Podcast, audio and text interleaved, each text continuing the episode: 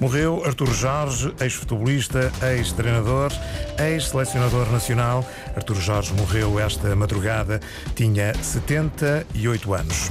Oferece quarto em troca de serviço de babysitting. O anúncio é recente e foi afixado na Universidade de Lisboa, mas não refere qualquer tipo de pagamento. Os técnicos superiores de diagnóstico e terapêutica estão concentrados em frente ao Ministério da Saúde, em Lisboa.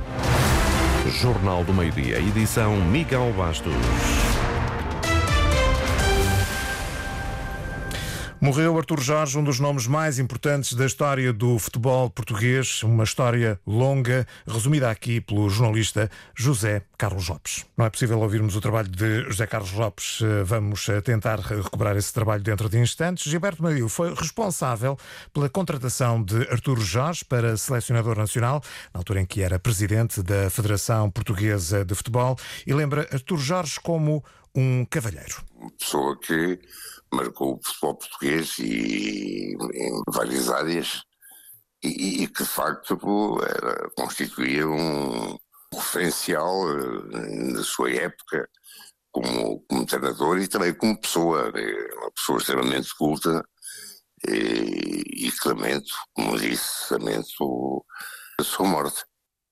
Mário Campos, que alinhou com Artur Jorge na Académica de Coimbra, recorda um episódio de ambos enquanto eram estudantes universitários. Ambos fizemos os exames do, do sétimo ano. E aqui dizia-se que o jogador que viesse para a académica passava. Praticamente todos os anos eh, nascia um doutor, não é? Um, que chegava à licenciatura final. E nesse, nesse, nessa manhã fomos os dois, ambos, à, à, à prova oral de filosofia e chumbámos os dois. Portanto, isto é um exemplo que realmente o, o professor não devia gostar de futebol, mas é que limpou os dois. Uma história recordada por Mário Campos, na altura em que ambos eh, eram estudantes universitários eh, em Coimbra, Mário Campos e Artur Jorge, ouvido pela Rádio Pública. Mário Campos destaca as conquistas desportivas de Artur Jorge. Teve quatro épocas em, em Coimbra e fez 90 golos, que é uma coisa fantástica. Não ganhou uma bola de prata, porque o Eusébio fez mais golos, mas ele foi de bola corrida. O Eusébio fez, fez ganhou essa bola prata porque marcou alguns penaltis, seis ou sete penaltis. Vale a pena então, José Carlos Lopes, recordar a longa história de Artur Jorge no futebol português. Artur Jorge foi o primeiro treinador português a sagrar-se campeão europeu. Venceu a Liga dos Campeões em 1987 ao serviço do Futebol do Porto. O treinador poeta, como alguns lhe chamavam, para outros o rei Artur, orientou também o Benfica, Matra Racing, Paris Saint-Germain, Tenerife, Vitesse, Al Nasser, Al Hilal, Académica de Coimbra e o SCA Moscovo. E seleções entre as quais Portugal, Suíça e Camarões. Para além da Liga dos Campeões, ganhou três ligas portuguesas, uma taça de Portugal e três taças Cândido Oliveira. Foi campeão na Arábia Saudita e em França e venceu uma supertaça na Rússia quando treinou o SK de Moscovo. Como jogadora, venceu quatro ligas portuguesas nos seis anos que esteve no Benfica. Começou, no entanto, nos infantis do Futebol Clube do Porto. Representou durante quatro épocas a Académica de Coimbra e aproveitou a oportunidade para tirar a licenciatura em Filologia Germânica. Para sempre na memória estarão também as primeiras palavras que habitualmente dizia antes de responder a uma pergunta. O que é que quer que lhe diga? Artur Jorge morreu esta madrugada, tinha 78 anos. Este é um tema que vai ser desenvolvido naturalmente no Jornal de Desporto Antena 1, marcado para o meio-dia e meia. Oferece quarto em troca de serviço de babysitting. O anúncio recente foi afixado nas instalações da Faculdade de Letras da Universidade de Lisboa.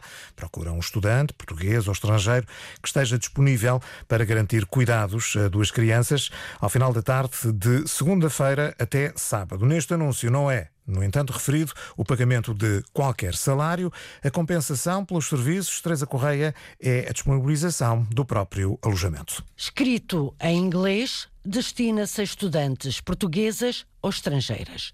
Oferece quarto em troca de trabalho, sem salário, confirmou a Antena 1. Vamos então ler o anúncio. Pede-se trabalho de babysitting a partir das 18 horas inclui as noites e fins de semana também, pelo menos de 15 em 15 dias. São duas crianças para cuidar, ir buscar à escola quando a mãe não puder, de autocarro, entre a zona do Marquês e Benfica, com o passe de estudante. Assegurar as atividades dos meninos, ajudá-los nos TPC, preparar o jantar, dar-lhes o jantar, ajudá-los no banho, deitá-los e ficar atenta durante a noite no caso das crianças acordarem ou ficarem doentes e a mãe não estar. É preciso arrumar os brinquedos e deixar limpa a casa de banho das crianças. Em troca, a anunciante oferece quarto com luz, água e internet incluídas, sublinha o anúncio. E é só. O anúncio não fala em salário e a Antena 1 sabe que não há mesmo salário. Antena 1 questionou a Faculdade de Letras da Universidade de Lisboa numa resposta escrita. A faculdade refere que depois do contacto da Rádio Pública foi verificar e o anúncio em questão já não estava afixado. A faculdade esclarece ainda que existem vários painéis que se destinam à divulgação cultural e institucional e que a informação, antes de ser afixada, tem que ser validada pelos serviços. No entanto, explica a faculdade, esta informação afixada no corredor da Associação de Estudantes é da responsabilidade da própria associação. Ouvida também pela Antena 1, a presidente da Federação Académica de Lisboa, Catarina Ruivo, admite que este anúncio escapou à seleção habitual feita pela Associação de Estudantes. Quando um anúncio é, é fixado numa faculdade, eh, geralmente, e se forem sítios, no fundo, com, com algum tipo de, de, regras, até as próprias faculdades ou as próprias associações de estudantes acabam por fazer uma triagem dos, dos anúncios para garantir que as condições são dignas, que o estudante ficaria bem acomodado, que tem as condições até de segurança e de salubridade uh, garantidas. Portanto, um, ehm, este, tipo de, este tipo de anúncios, que acaba por ser também um caso isolado e que, que, que o seja mesmo, acabam por, se calhar, não, não ter passado neste crivo. Catarina Ruivo considera ainda que o preço dos quartos numa cidade como Lisboa acaba por levar a este tipo de situações que não são aceitáveis. Aquilo que é o ponto central nesta situação toda é mesmo a falta de alojamento que, que se sente um, em todo o país, no fundo, e, e principalmente um, alojamento acessível a estudantes. Uh, situações desta magnitude acontecem noutras cidades até europeias, porém, obviamente, sempre com uma remuneração associada. Até mesmo, por exemplo, estudantes que estejam a fazer um gap year ou que estejam a, a conciliar os estudos com o trabalho acabam por procurar este tipo de empregos, mas, obviamente, sempre a troco de, de uma remuneração justa.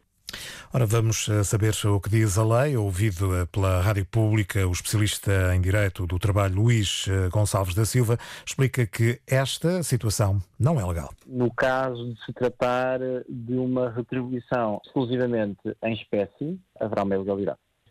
Porquê? Porque a retribuição pode ser, tem caráter patrimonial, naturalmente, pode ser em espécie ou em dinheiro, mas não pode ser integralmente em, em espécie. E, portanto, neste caso, é confirmar-se uh, a exclusividade da contraprestação parte do empregador, que se traduziria apenas no alojamento, uh, creio que teríamos aqui uma ilicitude. O advogado lembra, no entanto, que há uns anos este tipo de anúncios era considerado natural e aceitável. Vão dar umas décadas largas uh, em que as pessoas circulavam muitas vezes do campo para as cidades e exatamente a, a prestação era, ou contraprestação era exatamente essa. Enfim, não tem, uh, não tem hoje em dia já uh, proteção legal, Antena 1 contactou ainda a autoridade para as condições do trabalho. Numa resposta escrita, a ACT refere que a atividade de au pair, como muitas vezes se dizia, não está regulamentada em Portugal, tal como uh, acontece noutros países. Esclareceu ainda a ACT que, caso exista uma relação laboral, essa relação deve cumprir a legislação laboral portuguesa e tem que ser registada junto da Segurança Social.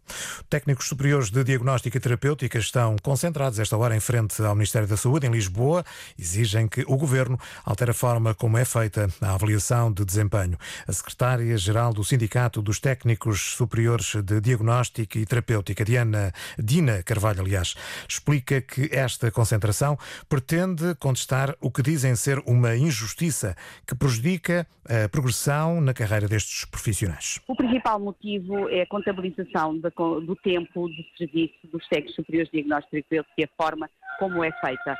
nós temos uma, uma avaliação de desempenho que deveria produzir efeitos de um ponto e meio por ano, mas em algumas instituições estão apenas a fazer contabilização de um ponto. Portanto, há diferença de critérios entre instituições. Há instituições a contabilizar o tempo de serviço com um ponto e meio e há instituições a contabilizar o tempo com um ponto, ou seja, como se não tivéssemos avaliados. De acordo com Dina Carvalho, estão concentradas esta hora cerca de três centenas de pessoas em frente ao Ministério da Saúde em Lisboa. A Organização Mundial da Saúde pede uma resposta urgente contra o efeito que o surto de sarampo pode vir a ter em milhões de crianças na Europa e também na Ásia Central. O apelo do diretor eh, da OMS Europa, Hans Kluge, surge depois de se ter registado o mais elevado número de casos em vários anos. Mais de 58 mil casos foram registados. É um aumento na Terça Simões de cerca de 30%, que já provocou milhares de hospitalizações e uma dezena de mortes. Os números são da OMS. Em 2023, em todo o mundo, houve um aumento de 79% de casos de sarampo e foram mais de 306 mil os infectados. Já em 2022, a OMS estima que houve 9,2 milhões de contágios e mais de 136 mil mortes. De acordo com a OMS, 92% das crianças que morreram de sarampo sarampo vivem em países que representam 24% da população mundial. A maioria são países pobres. A Organização Mundial de Saúde alerta para o esforço necessário para que os casos não sejam ainda mais trágicos este ano. Quase metade das crianças com sarampo tem menos de 5 anos. Para prevenir o sarampo é necessário que 95% das crianças receba duas doses da vacina. Um aumento de 30% e as preocupações da Organização Mundial da Saúde.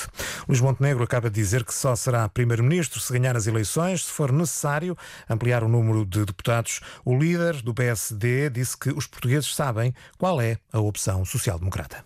Eu só vou ser primeiro-ministro se ganhar as eleições e eu vou formar um governo com o apoio dos portugueses. Esses é que vão viabilizar o meu governo votando na AD. Se nós tivermos necessidade de ampliar a representação do nosso governo em termos partidários, sabem todos qual é o único partido que preenche os requisitos para poder engrossar o apoio político que os portugueses vão dar à AD. Portanto, os portugueses não têm dúvidas quanto à minha posição.